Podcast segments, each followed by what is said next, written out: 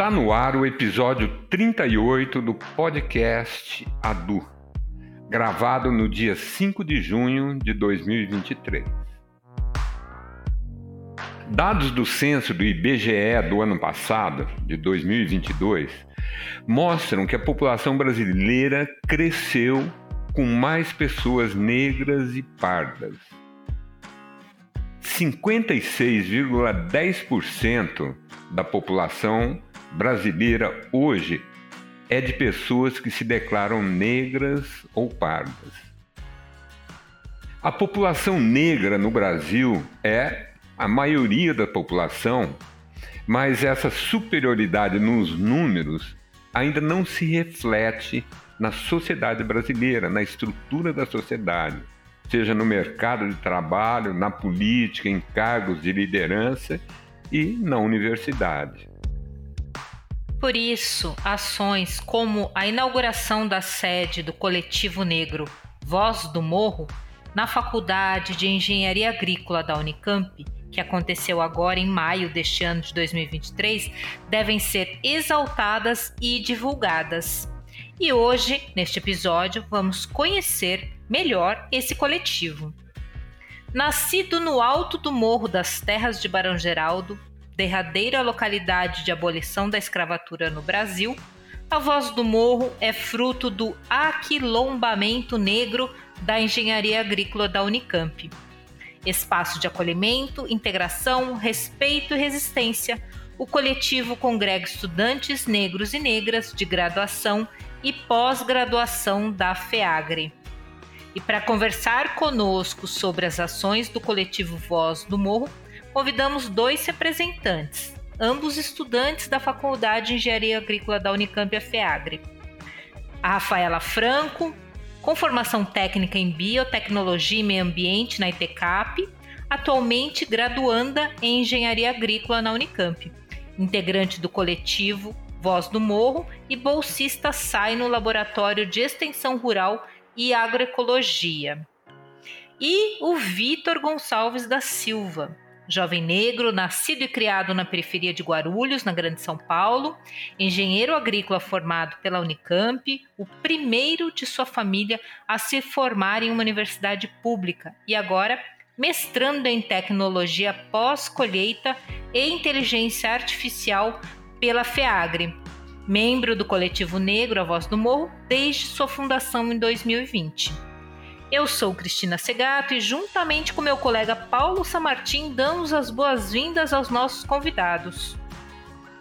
Bem-vinda, Rafaela, bem-vindo, Vitor. Antes de mais nada, a gente agradece a participação de vocês aqui no podcast Adu que é mais um canal de comunicação da nossa Unicamp, a Associação de Docentes da Unicamp. E vocês podem ficar à vontade para responder as perguntas, ok? É como nasceu a Voz do Morro e quais são os eixos de atuação de vocês? Ah, e em quantos vocês são hoje? Olá, Sam. Olá, Cristina. Rafaela, que nos vimos há pouco. É prazer estar aqui com vocês. Muito obrigado pelo convite. Aproveito para saudar todos os ouvintes também aqui do podcast Adu. É uma alegria muito grande em nome do Coletivo Negro estar tá participando aqui com vocês, trazendo a voz do morro para toda a comunidade Unicamp. Ah, o coletivo, como o seu próprio nome diz, a voz do morro, que daqui a pouquinho a gente comenta um pouco também sobre a origem desse nome. Ele, ele surge no alto do morro, onde fica localizada a Faculdade de Engenharia Agrícola, em 2020, logo antes da, da pandemia. Então, semanas antes da gente fechar as nossas. nos fecharmos em nossas casas e iniciar o trabalho remoto em função desse período horrendo que vivemos nos últimos anos, surgiu o coletivo Negro A Voz do Morro, justamente em função do aquilombamento de estudantes negros da Faculdade de Engenharia Agrícola. Estamos falando tanto de estudantes que já eram da universidade, que já eram da nossa faculdade, mas também dos, dos estudantes que acabaram de ingressar via política de cotas aqui na, na nossa universidade.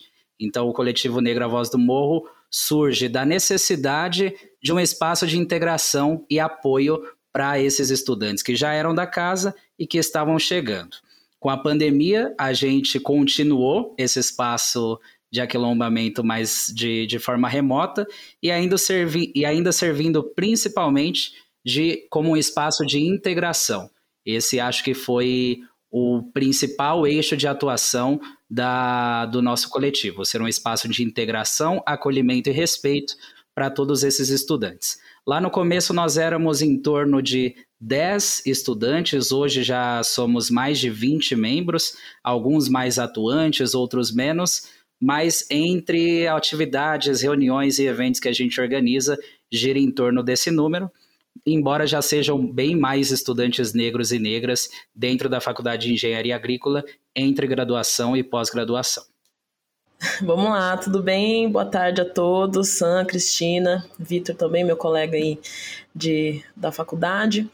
É, complementando então, é, o Coletivo Negro, a gente atua hoje dentro da, da FEAGRE, né, Faculdade de Engenharia Agrícola, sendo como uma uma entidade, mas a gente trabalha com o acolhimento dos alunos negros. E nós atuamos hoje com algumas atividades. A gente promove atividades para a integração entre as pessoas, para que os alunos se sintam acolhidos e que a gente mostre quem somos dentro da universidade. Então a gente a gente organiza alguns eventos, como o Sarau do Morro, foi um evento que promovemos aqui na FEAGRE, onde diversos alunos participaram, funcionários também promovendo ações culturais.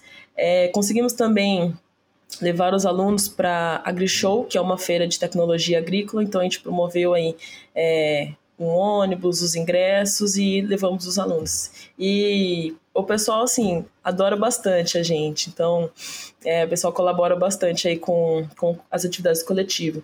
Também promovemos uma sorvetada no, no verão, que foi super interessante. Diversas pessoas aí da Unicamp, do Instituto de Geologia, Geografia, do IFISH, vieram até, subiram o morro, né, para participar da sorvetada. Foi muito gratificante. E também a gente está se apresentando aos poucos é, dentro da universidade, fomos convidados também por uma professora da FEC, professora Luana, para apresentar também o coletivo negro para outras, para as outras faculdades, outros institutos, para que os alunos que ainda não conhecem os coletivos ou não sabem o que é, para que saibam que tem algum lugar por perto para poderem conhecer outras pessoas e debaterem sobre seus problemas raciais. Diz uma coisa, como que vocês entendem ou percebem a participação da Unicamp como instituição, tanto nesse no papel de receber estudantes negras e negros, como na construção de ações afirmativas antirracistas? A Unicamp, ela é recente, né, na parte onde ela coloca ações afirmativas para receber os alunos negros, né? 2018 aí veio a primeira turma de cotistas na Unicamp.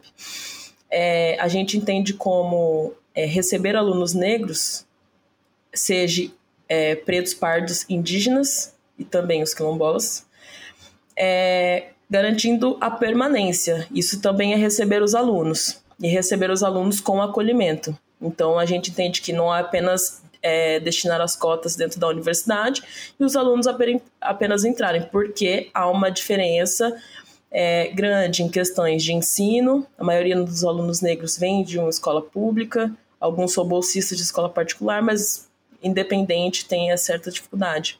Então, acredito que hoje a Unicamp ela vem melhorando gradativamente a sua permanência dos, dos seus alunos negros, dos seus cotistas, porém ainda falta é, garantir de fato uma permanência digna para, para esses alunos, seja uma questão de moradia, seja na questão de um auxílio financeiro, é, garantindo um pouco mais de acessibilidade a isso, né? Todos os alunos negros que entram é, conseguem é, ir até as cotas, as permanências, fazer a sua solicitação, mas nem todos conseguem.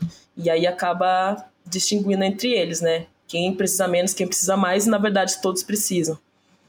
Eu acho que quando, quando se traz esse tema à tona, é, é muito importante destacar algumas coisas. Acho a primeira coisa que me vem na cabeça é uma uma frase do Ailton Krenak que o MC da destaca no show amarelo dele no disco, que diz que os nossos passos vêm de longe. E muito as conquistas, as poucas e ainda é, vagarosas conquistas que a gente vê hoje, é resultado, é fruto da luta de muitas pessoas que vieram antes da gente. É, o mote da greve de 2016, lá, que foi o que culminou nas ações, nas principais ações afirmativas que a Unicamp tem hoje, eu lembro muito bem pintado por todos os lados, que era é, vamos buscar que a Unicamp se pinte de preto e se pinte de povo. Para garantir que as ações afirmativas tenham efeito, a gente precisa garantir que a universidade represente a sociedade que está do lado de fora. Porque essa coisa de dentro e fora também é algo que é perpetuado dentro do mundo acadêmico. E a universidade nada mais é do que a representação dessa sociedade nas instituições públicas de ensino, pesquisa e extensão.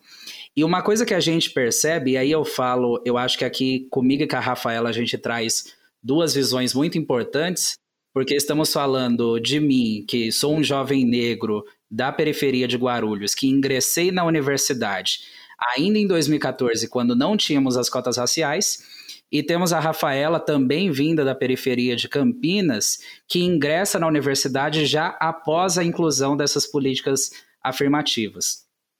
E a gente percebe que mesmo depois desse tempo, já estamos falando aí de pelo menos quatro anos com a reserva de cotas raciais, os passos ainda são muito vagarosos, porque não basta incluir, é preciso garantir a permanência desses estudantes.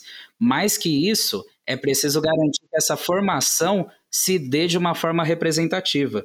Eu, eu costumo dizer que eu, 2014, eu entrei em 2014, formei em 2021. Eu me formei, como diz a pesquisadora Bárbara Carini, da Federal da Bahia, eu me formei a partir da perspectiva do espelho quebrado. Eu não me via nos docentes e nos educadores que me formaram enquanto engenheiro agrícola. Para a gente falar que a Unicamp se concretizou como uma universidade com políticas afirmativas, a gente não precisa só de inclusão de estudantes via cotas raciais. A gente precisa de professores professoras negros e negras, pesquisadores e gente gerando ciência e conhecimento a partir das suas perspectivas. Só aí que a gente vai poder dizer que a universidade de fato está cumprindo a sua função social enquanto uma instituição pública de ensino, pesquisa e extensão. Muito legal você ter citado Emicida, porque a gente tem aqui um levantamento feito pela organização Todos pela Educação, uma ONG, né? Com base nos dados do IBGE, dados de 2012 a 2022, que mostra que, cada, que a cada seis em dez jovens negros de 19 anos concluem ensino médio. E essa pesquisa considerou adolescentes de 15 a 17 anos que frequentam ou já concluíram a etapa. Essa realidade do jovem negro não se reflete só na educação, quando pensamos em racismo estrutural, não é? Sem dúvida. É, o racismo estrutural ele é chega até a ser um termo um termo redundante, porque o racismo é por si só estrutural e estruturante. É até engraçado quando a gente fala que ah, fulano sofreu racismo, ou eu sou, eu sou uma pessoa negra, mas não sofri racismo. E o racismo não está na injúria, não está no preconceito. O racismo está em como a sociedade brasileira foi construída e como essa estrutura que foi construída molda o comportamento da sociedade, molda a forma como as instituições são construídas, molda quem são as pessoas que vão assumir os cargos de poder, quem são as pessoas que vão assumir os cargos, de, os postos de trabalho é, é, com pior remuneração, com as é, condições precarizadas de trabalho. Quem é que vai ter acesso a um grupo tão seleto de vagas de, de instituição de ensino superior pública? Então, essa realidade é, é, é algo muito. É, ao mesmo tempo que é algo muito estrutural e fácil de falar do ponto de vista das estatísticas, é extremamente complicado quando a gente desce para o nível pessoal e fala com a realidade de cada uma das pessoas. Se vocês entrevistarem aqui nesse podcast cada um dos cotistas que entraram na, na, na universidade desde a implementação das cotas raciais, vocês vão lidar com realidades completamente diversas em questões de como foi o acesso dessas pessoas a, ao ensino durante, durante o ensino fundamental, o ensino médio, mas, sobretudo, vão lidar com questões que, por serem estruturais, são muito semelhantes dentre a população negra, sobretudo os jovens negros e negras. Vão lidar com pessoas que foram sempre privadas dos seus direitos básicos, muita gente que viveu em situações em que não tinha acesso a saneamento básico, acesso à moradia digna, acesso a, a, uma estrutura familiar consolidada que permitisse o pleno desenvolvimento do, do estudante enquanto um estudante, enquanto um ser pensante. E a gente pensar que só colocar essas pessoas dentro da universidade resolve isso é uma ideia equivocada. Lidar, sobretudo, com essa perspectiva de como é a vida desses estudantes é lidar com um com um ponto importante para a mudança do pensamento dentro da universidade.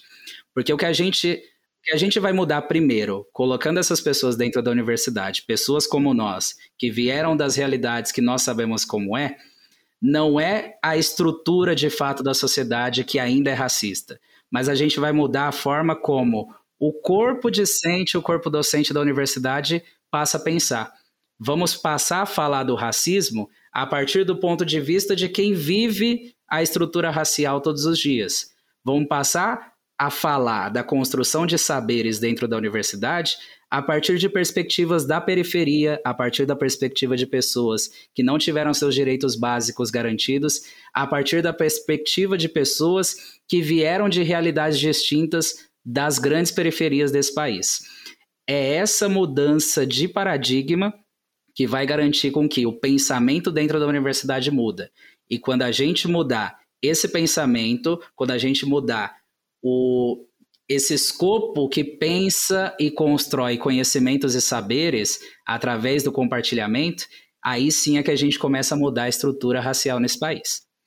Só complementando, é, uma frase da Bell Hooks que ela fala em um livro, é da gente utilizar a educação como uma prática da liberdade. Então, dentro da universidade, aproveitarmos também esse espaço que temos aqui, entre a gente tem um corpo docente e dentro dos discentes também, é, usarmos a partir da educação que a gente vem recebendo para poder levar essa pauta para frente. Então, dentro dos movimentos que a gente tem dentro da universidade, os movimentos sociais, a gente levar esse debate para frente. E também, é, usando aí uma frase que Jonga disse dentro de uma entrevista que o racismo deve ser debatido entre as pessoas brancas também, porque se ficar apenas entre os negros, o racismo vai continuar, porque a gente só vai compartilhar o que a gente vem sofrendo.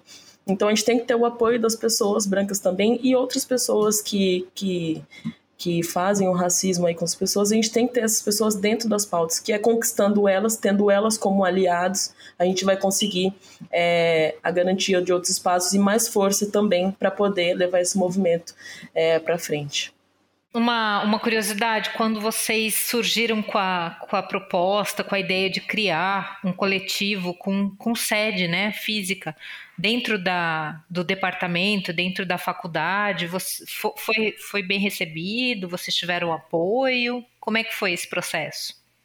A gente, quando 2022, né, foi o ano que voltou presencial as atividades aqui na Unicamp, e aí eu, o Vitor é meu veterano, me acolheu muito bem dentro da universidade e, e outros amigos também. E dentro disso notamos que dava para a gente continuar tendo esses encontros com mais pessoas. E até então a gente fazia esses encontros toda quarta-feira é, numa pracinha que temos aqui na FEAGRE. Então a gente estava entre 10 pessoas que estavam indo de, é, todas as quarta-feiras nesse encontro. E notamos que a cada quarta-feira ia aumentando esse número de pessoas. E a gente tinha debates importantes, conseguimos já começar a participar das atividades da FEAGRE também. E a partir disso, é, nos dias de chuva não conseguíamos nos encontrar. Nos dias de muito sol, ficávamos lá debaixo com guarda-chuvas, todo mundo tomando um sol muito quente. E aí levamos essa demanda pro, pro, pro diretor aqui da, da FEAGRA, que é o Angel Pontin, levamos essa demanda para ele, que é, a importância de ter um coletivo negro dentro da, da FEAGRE e que não estávamos conseguindo nos encontrar, fazer os nossos encontros diários. E por que um centro acadêmico teria um espaço? Porque uma atlética, uma atlética teria um espaço e um coletivo negro não. E ele foi uma pessoa super receptiva e ele entende é, a importância de ter um coletivo negro dentro da universidade. E sem. Ele não. não não mediu esforços para poder disponibilizar uma, um espaço para a gente dentro da, de um dos prédios aqui da, da, da FEAGRE. E a partir disso a gente conseguiu, a gente conquistou é, uma sede, que até então não estava pintada, não foi só uma salinha dentro de um prédio. E aí, dentro disso, a gente já enxergou é, uma possibilidade e foi algo inspirador para todos nós, na verdade. É, deu para ver no brilho, o brilho no olho de cada um dos alunos negros que a gente teria um espaço para o nosso encontro. E o quão isso foi importante, porque não há hoje uma quarta-feira em que nós não nos encontramos. É, sempre que possível, é, a gente tenta manter esse encontro. Mesmo que seja poucas pessoas, até porque os nossos horários acabam não batendo, mas a gente tenta garantir, porque a utilização desse local para a gente é fundamental.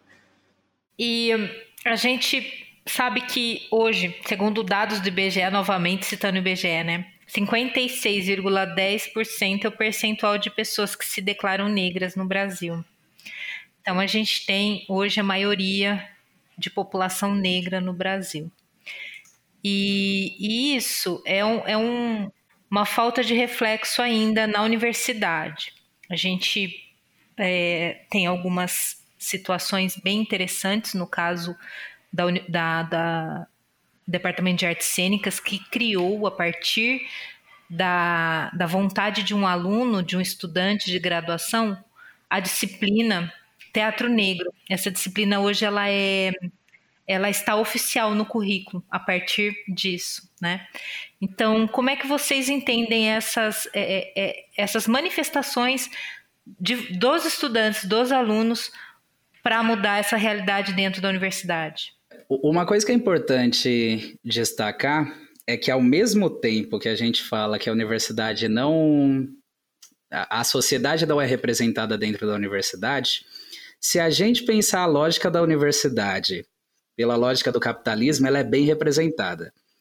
Porque quando olhamos para os docentes, quando olhamos para quem ocupa os altos cargos da administração na universidade, são majoritariamente pessoas brancas, majoritariamente homens brancos.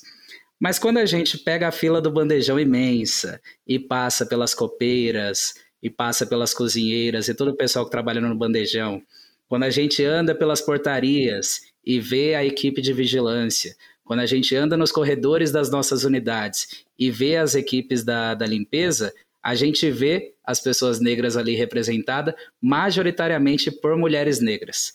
Desse ponto de vista, a sociedade, a estrutura da, racial da sociedade é perfeitamente representada dentro da, dentro da, da universidade. Então, quando a gente fala de mudar a representação da, da instituição, é mudar a sua estrutura também. Eu quero ver professoras, mulheres negras, ministrando aulas para alunos de engenharia eu quero ter, enquanto engenheiro agrícola, enquanto futuro docente negro, referências que se parecem comigo e que pensem de perspectivas que são as minhas também durante a minha formação. É, eu lembro que no, eu, eu, fiz, eu fiz a graduação aqui, aqui na FEAGRE e segui na pós-graduação no mestrado, e no primeiro semestre do mestrado a gente tem uma disciplina de seminários para aprender a falar em público, organizar apresentações e afins. E nessa disciplina tem uma regra que você precisa construir um trabalho e falar de um tema que não tenha nada a ver com a sua pesquisa, que é para você fugir do seu lugar comum. E daí eu reuni um grupo de amigos, fizemos um grupo e o tema do nosso trabalho foi descolonizando saberes. Então era identificar determinados pontos, determinados é, com é, determinados temas das principais disciplinas das ciências exatas e trazer a construção decolonial disso, trazer, por exemplo, alguma, algumas. A gente fala muito, todo mundo já ouviu falar do teorema de Pitágoras, mas ninguém fala que Pitágoras aprendeu o triângulo retângulo no Egito. E que a gente passa o ensino fundamental e o ensino médio aprendendo que o teorema é de Pitágoras e aprendendo sobre o Egito como se o Egito fosse fora da África. Porque como as pirâmides eram muito grandes para levar para os museus britânicos, eles fizeram, tentaram que no ensino de história a gente tivesse uma, uma ilusão de que o Egito e a África, a, a África saariana, não fosse um ambiente ocupado por pessoas negras, mas sobretudo por pessoas negras que construíram as bases do pensamento ocidental das ciências exatas. Então, no momento em que alunos negros entram na engenharia, passam pelas disciplinas de física, de química, do ciclo básico, e não têm essa visão, isso compromete a sua formação enquanto agente transformador da sociedade.